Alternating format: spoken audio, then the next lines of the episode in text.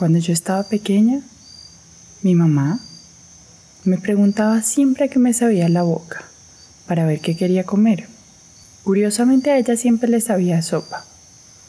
Pero hoy quiero preguntarles a ustedes a qué les sabe la boca, porque a mí me está sabiendo como a sancocho de gallina, valle caucano y de postre unos mmm, aplanchados de Doña Chepa. A mí la boca me sabe a quesos. Mmm, quesos olorosos. Ay, qué delicia. Queso, queso, queso. Mmm, me sabe la boca arroz blanco con pollo de Coca-Cola y jugo de lulo. A mí hoy me sabe a mecato, a botanas. Quiero unas papas fritas con limón, salsa picante y una rica cerveza belga. Hoy le robo la introducción a Manuela para darles la bienvenida a nuestro penúltimo capítulo de la primera temporada. La próxima semana cerraremos con un bello capítulo sobre el Día de la Madre y después haremos una pausa de unas semanas, regresando el 30 de mayo con muchos invitados muy especiales. Pero hoy los dejo con un lindo capítulo en el que escucharemos historias sobre el amor y las pastas, intentos fallidos de crear masa madre, sobre sabores descubiertos en viajes a tierras lejanas y un gusto particular por jabón de romero. Hola, soy Salvador, el editor del programa, y hoy cataremos la historia de nuestro propio equipo.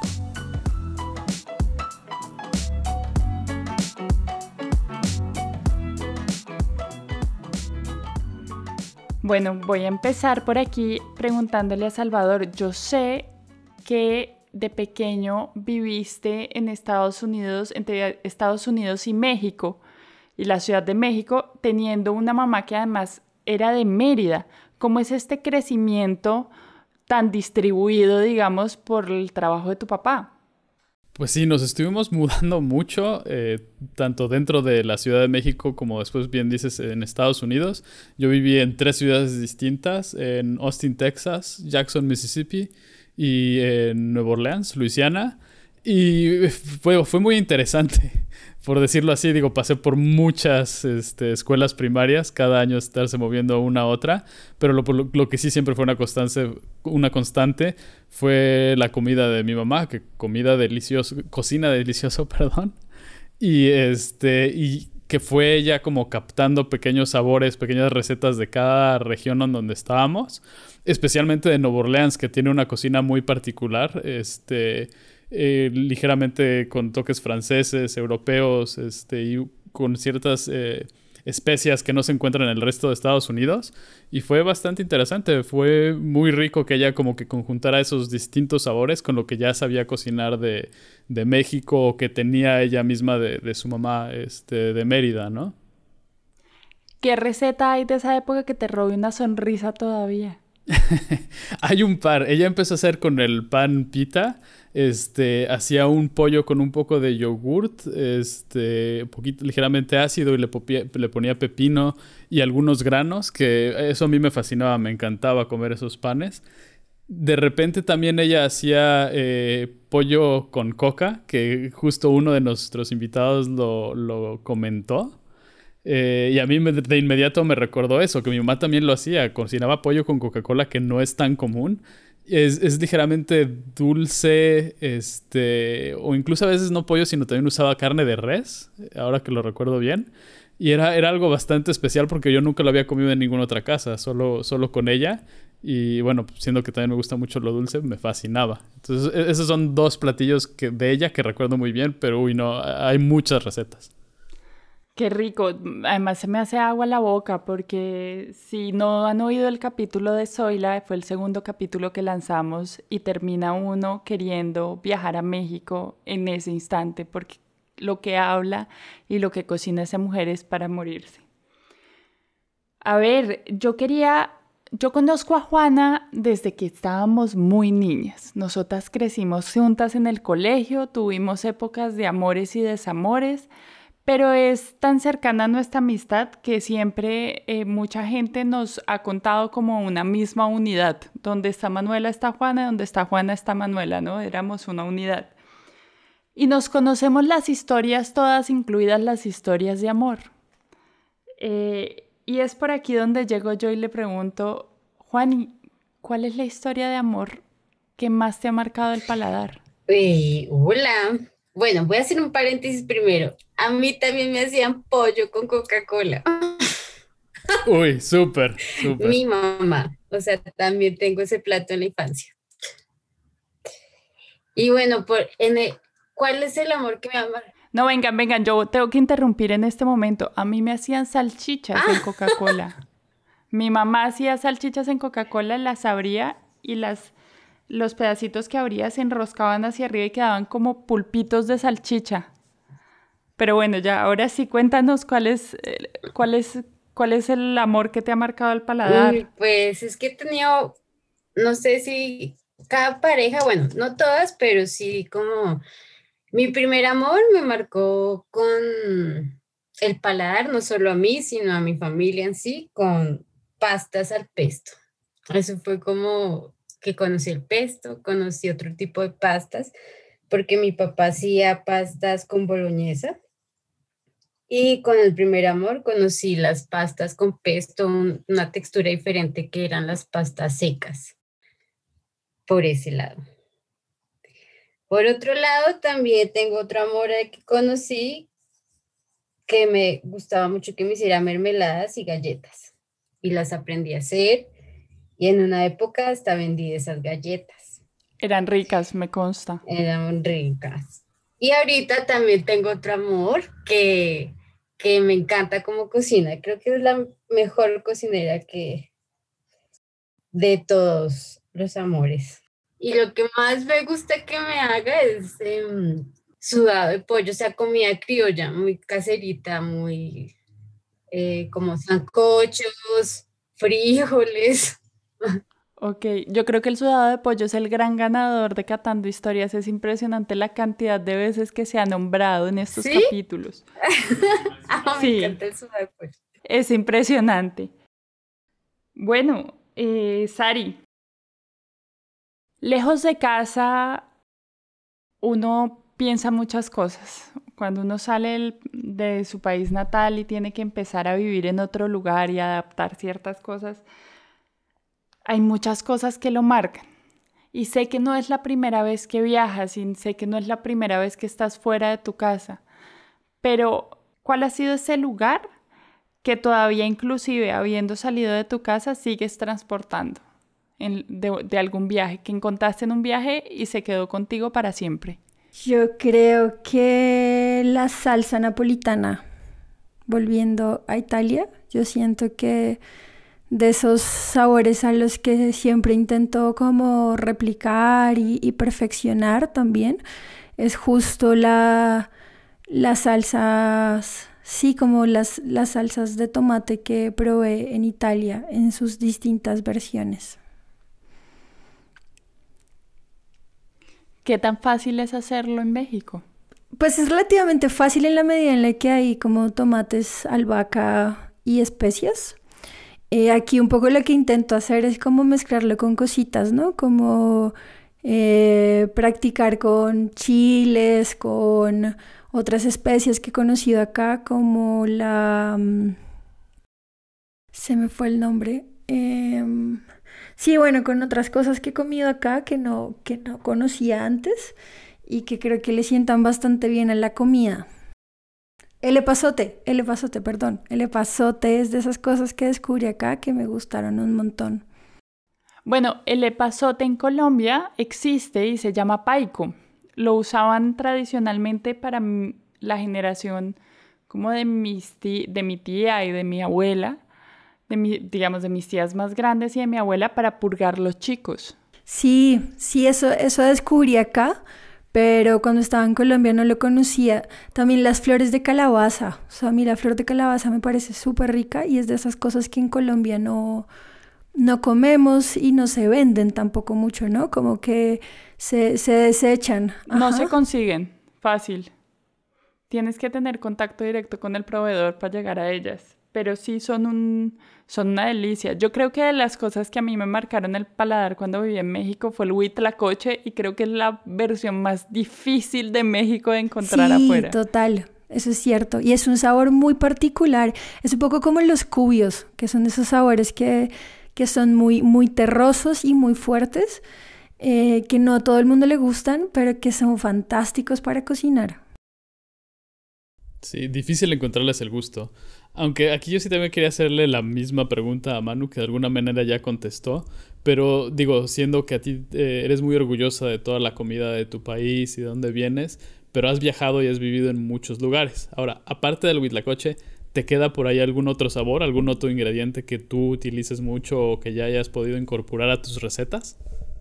Uy, muchos. Yo, yo soy fiel experimentadora y creo que eso además me hace tener unos errores fatídicos a veces. Pero soy fiel experimentadora. eh, creo que me marcó mucho el huitlacoche que no conseguí, pero también he sido muy buena para... Cuando yo volví de México, mi afán era replicar cosas que me hacían falta, como la sopa azteca, como los nopalitos, que entonces conseguía los nopales, pero enseñarle en mi casa a comer nopales fue un drama. Las, las rajas En, crema. En Yo crema. soy fiel catadora de Manuela y me encantan las rajas con crema. Las rajas con crema son deliciosas. Sí, rajas. sí, sí, Yo de hecho recuerdo que el primer cumpleaños de Manu en el que estuve hubo comida mexicana. Deli. Las salsas estaban buenísimas, sí.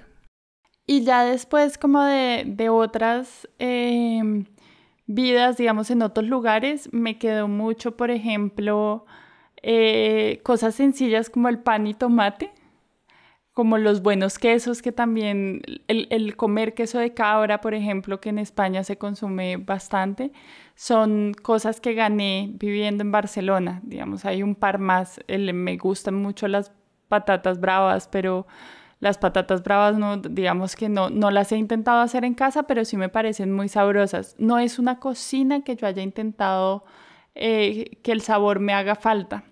Pero de Portugal sí traje cosas que me hacían falta. Por ejemplo, el bacalao a brás, y acá en la casa ya lo he hecho, el, el arroz tumaca también. Eh, son cosas que yo me llevo y que intento hacer mis versiones en casa. Eh, yo creo que un, un nativo me ahorca, pero funcionan. En las únicas en las que sí tengo que levantar bandera y puedo, puedo decir que yo me puedo ir a, de- a- a- a trabajar de cocinera y que la gente yo creo que no notaría que yo soy colombiana es en México. Es el único lugar. Y ahí sí creo que pueden hablar por mí los tres. Sí, es verdad. Sí, digamos, a mí me pasa que justo los viajes que yo he hecho son de turismo, casi todos, largos o cortos. Y este viaje a México es el único que me ha implicado como tener una vida cotidiana acá. Y que en ese sentido también yo creo que más ha marcado mi gusto y mi exploración de evocar sabores de mi casa y de como intentar replicar o aprender las cosas que me han dado acá que me gustan mucho, ¿no? Como la sopa azteca y las salsitas. Y siento posiblemente que, que seguro cuando me vaya de acá van a ser de esos sabores que, que voy a estar intentando replicar y perfeccionar, porque sí creo que, que la convivencia ha hecho que, que sienta también la comida mexicana como, como mi comida de hogar. A mí me pasa de, las cosas maravillosas que me hizo esa, eso mismo que te que sientes que te va a pasar fue empezar a encontrar los puestos de la plaza de mercado de Palo Quemado, que es la que está ilustrada en el libro de Juana Lañapa, eh, que hace parte de nuestras ilustraciones en Catando Historias. Y es que ahí empecé a encontrar los locales que me vendían y me surtían de chiles, me surtían de maíz, me surtían de salsas, me surtían de, sal de, de tortillas. Y son, es, es, son lugares únicos porque de verdad yo viví en Cali y no los encontraba. Así es como hay que ir a esos lugares. Sí, es súper rico. O sea, yo me acuerdo que tú me llevaste allá a esos lugares de exportación de productos mexicanos y, y de importación. de importación. Exacto. Y entonces aún sigo siendo clienta del lugar donde venden las tortillas, es como el único lugar que uno siente que esa tortilla mexicana que huele a maíz como allá. Es creo que la única tortilla que existe acá en Bogotá o en Colombia. Sí, de hecho es de un mexicano que se llevó una máquina para hacer tortillas, la importó a Colombia y las prepara en el norte de la ciudad de Bogotá y su punto de distribución en Palo Quemado es el hijo de Doña Eugenia y Doña Eugenia es la que vende los chiles. Bueno, yo quería eh, entrar un poquito como, como en cuál ha sido su peor error culinario, chicos. Eso que digan, no, eso no se lo puede comer nadie. Yo tengo uno que intento, he intentado hacer varias veces y nunca me sale y es el baba ganoush. Yo no sé qué carajos tengo que hacerle a la berenjena para lograr quitarle como el ácido. He intentado distintos métodos así de meterle el cuchillo antes de asarla, em, meterla en, en, sal, o sea, como... Sí, como tipsitos que he encontrado en internet que me han dado las personas como enfocado en hacer el baba ganoush y siempre me queda feo. Es muy triste. Yo puedo dar mi tip. Yo puedo dar mi tip. Mi tip es que cuando estoy frente a las berenjenas las levanto y la que esté mayor tamaño, menor peso, o sea, la que pese menos, esa es la que está menos amarga, tiene menos líquido. Ok, voy a intentarla. Mm. Pero sí, el, el, el baba es mi gran frustración. Pues el mío tengo dos, uno reciente, que son unas papas rellenas que quería que quedaran duritas, doraditas, consistentes, y evidentemente no quedaron. Todo se desplomó, el relleno como que se unió con la papa, entonces no, no lo logré, quedó como masacote. Ok. Y, y, uno del pasado fue mi tal gusto por las rajas con crema, que yo me acuerdo llamarte, creo que estabas fuera de Colombia, y decirte cómo se hacen las rajas con crema. y me fui allá y compré los chiles y todo, y no, no lo logré, no lo logré, no lo logré. De pronto le eché mucha crema y quedó muy, y, y no pude como limpiar bien los chiles, no logré hacer. Ok, esa receta de Zoila, esa receta de tu mamá. Ya. ¿Cuál es tu...? La verdad es que yo he preparado un montón de cosas que han salido muy mal, este, que ni siquiera quiero volver a, recordar. Solo más bien recuerdo un momento en eh, que yo acababa de aprender a hacer flan y había quedado que para la cena familiar del 31 de diciembre yo iba a llevar el flan. Este, y lo tuve que hacer tres veces antes de sacar uno que pude llevar. Eh, la primera porque yo ya había puesto la leche, este, la leche condensada. Y se me olvidó por completo poner el huevo, lo dejé por ahí a un lado, yo había metido eso a cocinar y cuando veo dije, ¿y el resto de los ingredientes? No, pues saca lo que había hecho, tíralo, vuelve a empezar. Este, creo que la segunda también me había faltado alguna cosa y al estarlo sacando del horno se me resbaló, lo tiré por todas partes, se deshizo. Tuve que ponerme a limpiar y a preparar un tercero simplemente para poder, bueno, llegar tarde y llegar ahí con un flan más o menos comestible y bueno, ni modo. ok. ¿Y tú, Manu? Dios, yo. No, yo creo que mi mayor desastre fue esta pandemia. Tuve todos mis intentos por hacer una masa madre con pan, pero yo soy demasiado, no sé, soy demasiado despistada, soy demasiado dejarme, yo hago las cosas un poquito como como me nacen, ¿no? O sea, yo cocino muy así. Y esto de la panadería es para gente que sabe de reglas. Y Manuela, pues eso no lo conoce, su lógica no funciona. Y bueno, hice cualquier cantidad de desastres con el tema. El mayor, el mayor ni siquiera fue el último que hice, ni siquiera fue el último intento, pero sí fue el peor y fue que había que cubrirlo con una tela durante un día, una cosa así, unas horas. Y lo que hice fue cultivar moscas. Ustedes no se imaginan cuando entramos al apartamento, el cultivo de moscas en la esquina de la cocina. Bueno, las aspiramos todas porque si quieren un secreto, tenga una aspiradora, eso sirve para todo. para todo. A mí, a mí me pasa con el pan algo muy bonito y es que yo soy muy ansiosa, o sea, como que quiero todo ya, por un lado, y por otro también soy muy controladora. Y entonces a mí me pasa con el pan y con el buceo, que siento que son como dos actividades que me implican como esperar y no tener el control, ¿no? Y saber que al no tener el control igual va a salir bien, ¿no? Como que tú estás buceando y, y pues ya, ¿no? O sea, como que hay que confiar y hay que dejarse ser para disfrutarlo y, y pues como que tienes ese aparato que te va a ayudar a respirar y tú y ya está, ¿no? Y entre más ansioso te pongas, pues más rápido se te va a acabar. Y con el pan lo mismo, como que tiene, yo, yo sí soy como muy metódica con las recetas, o sea, como que yo sé seguir instrucciones. Si algo me enseñó en la vida mi mamá fue hacer caso, y entonces como que me va bien con esas cosas. Y el pan de masa madre para mí es esperar, ¿no? Es saber que tiene que durar X cantidad de horas y que, y que tengo que dejarlo ese tiempo, si no, no sale bien. Y entonces para mí fue como mi gran lección de, pues eso, de, de tomármela suave y de darle el justo tiempo y la justa medida a las cosas para que salgan bien. Entonces tengo una relación de amor con el pan bien bonita. Claro, eso es muy lindo. Lo que pasa es que yo soy demasiado relajada. Sí, por eso digo que tiene que ver con que mi mamá me enseñó a hacer caso. Bueno, chicos, focus. Vamos a hacer un, una quemarropa aquí. Bueno. ¿Vale? Entonces, la, la, primera se las dejo pensar y que la respondan y las siguientes sí rapiditas, ¿va? Juani, un tip de cocina. Un tip de cocina, lavar la losa todo el tiempo.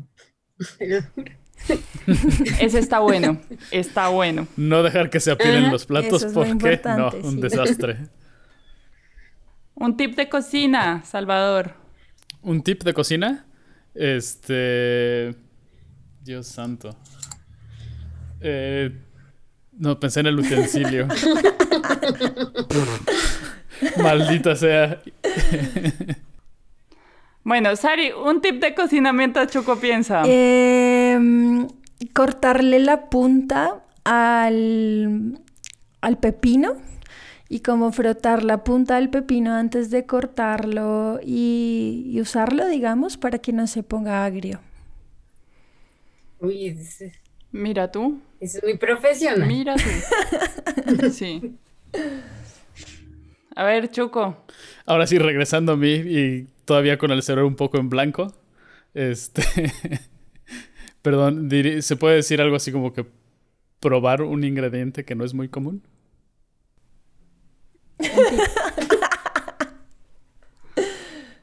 Dejémoslo en que él nos va a dar un tip de cómo conectar mejor los audífonos en una próxima edición de Catando Historias. Hecho. Bueno, entonces recomiéndanos un utensilio. Ah, claro, me voy a robar el tuyo, las pinzas. ¡Ey! Ese es el mío. Pero es que fue demasiado bueno. Realmente desde que tenemos aquí un set de tres pinzas de distintos tamaños, puedes rápido agarrar las cosas, pasar de la sartén a otro, pasar a un bowl, todo, mover las ensaladas. Ha sido gran enseñanza, Manu. Te lo debo a ti. Bueno, Saris. Yo te, creo que tengo dos. Uno es tener un wok. A mí el wok me sirve para preparar de todo y lo amo.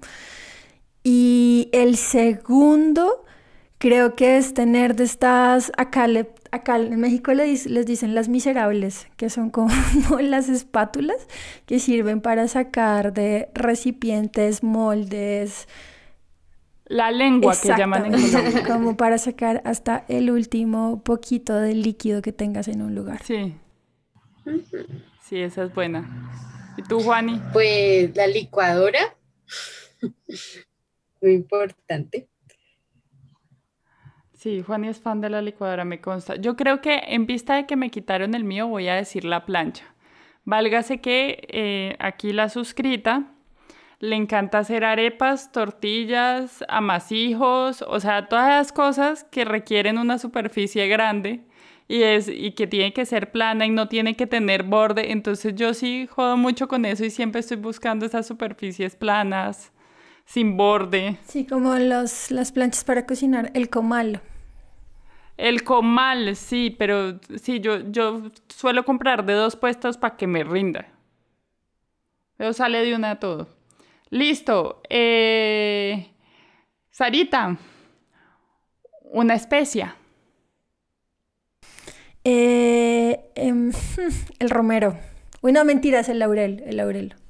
Juani, una especia. El orégano, toda la vida, siempre. Chucu, una especia. Jengibre. Sí, el jengibre es lo máximo, somos del mismo equipo. Sí, es buenísimo. Ok, yo creo que yo aquí diría el romero, yo podría bañarme en romero todos los días, esto ya lo han oído en otros capítulos. Yo me, yo me baño en romero, man. Imagínate que conseguí un jabón de romero y soy la más feliz. Porque no tengo eso en mi casa. Esto- a ver. Envíenos un paquete pronto. Sí, les voy a Y- mandar de cumpleaños. Muy bien. Y lo otro es eh, el chipotle. A mí, y los ajicitos, las salsitas, de lo que sea, eso arregla cualquier cosa. Tener salsitas hechas en casa siempre es una bendición. Sí. Un lugar al que recomendarían a ojo cerrado que la gente fuera. ¿Puedo empezar rápido, sí, ya que sí. estamos en estas?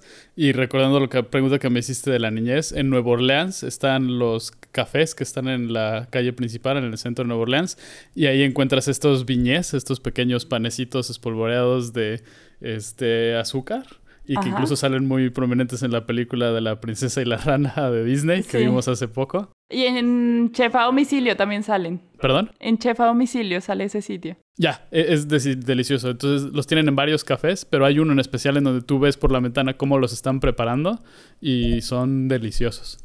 Qué chévere. Yo, eh, tú me hiciste pensar en mi infancia también y me trasladé inmediatamente a Cali, a la pizzería favorita de mis abuelos, que en alguna época era el único restaurante, digamos, fuera de la ciudad que tenía Cali. Y entonces era donde acostumbraban ir mis abuelos con mi papá y mi tía. Y ya nosotras, cuando nosotros nacimos, seguíamos yendo y todavía hoy en día la familia sigue yendo. Se llama Salerno y realmente para mí es muy rica y sí me trae muchos recuerdos. Y tiene un brinca-brinca y cuando uno es grande todavía lo dejan subir, es lo máximo. En el brinca brinca. Sí, yo soy una persona Que le gustan brinca. los brinca-brincas. Yo soy una fiel catadora de arepas. No existe nada que me guste más en la vida que las arepas. Y hay un lugar muy cerca a Bogotá, en un pueblito que se llama La Calera, que de hecho conocí gracias a Manu, que venden unas arepas buenísimas. al Las de Don que- Manuel en la plaza Sí. de mercado. Exacto. Y al que cada tanto iba. Y mi familia, mis papás, viven en Tunja, que es eh, la capital de Boyacá, que es un estado en Colombia. Y justo en la esquina de la plaza de Bolívar venden unas arepas eh, boyacenses, que son distintas un poco a las que venden en la calera, que son deliciosas. Y para mí como que siempre voy a querer que alguien disfrute tanto como yo comer arepa. Mm, Uy, me recordaste unas arepas que vi- vendían en un puesto callejero en la esquina de mi casa cuando yo vivía en Cali, en la carrera 42, con calle segunda, segunda o tercera vivía yo, y se hacía una señora con un puesto ambulante que a carbón hacía las arepas. ¡Ay! Para mí era la delicia. Y la señora ya me conocía y cuando las niñas y mis hermanas iban a visitarme, bajaban, le pedían y ella les fiaba. Y yo al día siguiente pasaba y le pagaba todo lo que le hubieran pedido las niñitas. Era lo Qué máximo. lindo. Pues yo, yo recomiendo la plaza, las plazas en general, es muy rico ir a comer, a desayunar. No hay mejor plan que despertarse muy temprano, ir a una plaza, a tomarse un caldo, a comerse un tamal. Qué rico. Sí, además porque todo está fresco, porque todos los ingredientes salieron de ahí mismo de esa mañana. Es una delicia. Listo. Eh, una cocina, chicos. Uy, yo esa respuesta la tengo muy clara y es una cocina ya no existente, que justo es la cocina de la casa de Valentina, que fue una de nuestras invitadas en su bachoque. Esa casa a mí me encantaba, es una cocina gigante, gigante, de verdad era una cocina con casa, que tenía además una vista, unos ventanales preciosos y una vista como a las montañas donde siempre habían por ahí perritos pasándola bueno. Y creo que ese lugar y esa cocina es un lugar al que volvería y es un lugar en el que la pasé bastante bien también. Es como un lugar feliz. Qué lindo, qué lindo. Pues no, yo más cotidiano me gusta la cocina de mis papás. Acá cocinar. Es como el lugar en que me siento más cómoda cocinando de todos. Este sí, yo nunca cociné ahí, pero en eh, casa de los papás de un amigo mío, Jorge, pasamos mucho tiempo ahí en esa cocina este, su mamá siempre nos preparaba algo, estábamos ahí muchos amigos, este, esto es inicios de la carrera o finales de la preparatoria que estaba haciendo yo. Pasaba mucho tiempo ahí, su mamá siempre nos, nos este, llevaba cosas y era una cocina muy amplia, recuerdo muy bien. Y por alguna razón siempre reuniones que tuviéramos terminábamos ahí, estábamos este, sentados alrededor entre varios amigos y era muy bonito. Mi amor, porque toda buena fiesta tiene que pasar por la cocina, cariño. Pero esa en especial me gustaba mucho. Muy lindos recuerdos ahí. Yo tengo dos cocinas que son así. Y es la cocina de la casa de mis padres en la soledad, que es la cocina de que después esa casa se alquiló, pero la cocina sigue ahí, de la casa a casa. Mamá ahora vive en un apartamento, pero cuando teníamos la casa a casa, esa cocina era muy chévere. También porque era muy mía. Claro, de hecho esa cocina es así la cocina de la fiesta. En algún punto la fiesta siempre se ¡Uh! pasaba en la cocina. No, y en esa casa las fiestas empezaban y terminaban en la cocina, o sea... Me consta. Sí, es verdad. Y la otra cocina que me encanta, pero es por, por amor y nostalgia, es la casa de mis abuelos en Ginebra Valle. sí, las dos. Yo he pasado por esas dos cocinas y es muy rico. Pues más que cocinar, me han consentido en esas dos cocinas. Con gusto, se le atiende, atendido por su propietario. Un último y con este voy a proponer un juego. Díganme cuál es su sabor favorito. ¿Y cuál es el juego? ¿Ya? No, cada uno me dice su, favor, su sabor favorito y yo les propongo el juego. La sal. ¿Te gustan las cosas saladas? Bien. Sí. A mí me gustan los ácidos. Ok, los ácidos. Yo quedo un poquito entre el ácido de la vinagre y el picante de un jalapeño, entonces quedo como entre esos no, dos. No, usted le jala el dulce, déjeme el picante a mí. Bueno, ok, bueno, también me fascina el dulce, hecho. Y yo me quedo con los picantes. Vamos a hacer una apuesta. Desde esta segunda temporada vamos a empezar a contar qué dicen los invitados, a ver quién hace más puntos en los sabores. ¿Qué opinan? Ah, ¿y el que gane? Mm. Le mandamos vía internacional alguna cosa de ese sabor que le guste mucho para que lo ah, disfrute. O un, un paquete de jabones de romero. Por ejemplo. Uy, yo creo que yo gano. Pero Manu, esos, Manu, esos jabones son lo máximo, de verdad. Yo salgo de bañarme y me siento como fresca, sexy, no todo es fantástico. Yo desde hace años he dicho que yo, si yo pudiera oler a Romero, me importaría cinco dar hambre a la gente, pero parece delicioso. El punto es que las personas con gustos dulces van a ganar. No, yo creo que sal. No. Salva más. Hay que darle picante a la vida. Sí, de hecho yo creo que mi, que mi respuesta fue poco estratégica porque ninguno de los que hemos entrevistado ha hablado de los ácidos. La cagué. Uno por ahí alguien dijo. Sí, alguien dijo algo de los ácidos, pero no me acuerdo. No me acuerdo quién fue. Uy, Juan, y tú con los salados tienes un montón del primer, de la primera temporada, pero vamos para. Estoy esperando mi regalo. No, no, no, va desde la segunda temporada. Bueno, chicas y chico, gusto de haberlos tenido aquí en Catando Historias. Gusto de tener este equipo tan maravilloso y gracias por ayudarme a cumplir sueños. gracias a ti, Gracias a ti. Gracias a ti, Manu. Y ojalá podamos encontrarnos los cuatro pronto en una cocina para comer rico juntos. Hola, soy Sara Bautista y con la complicidad de Manu Chuco hacemos posible este podcast. Recuerda que puedes conocer y preparar las recetas de nuestros invitados en la página web www.catandohistorias.com.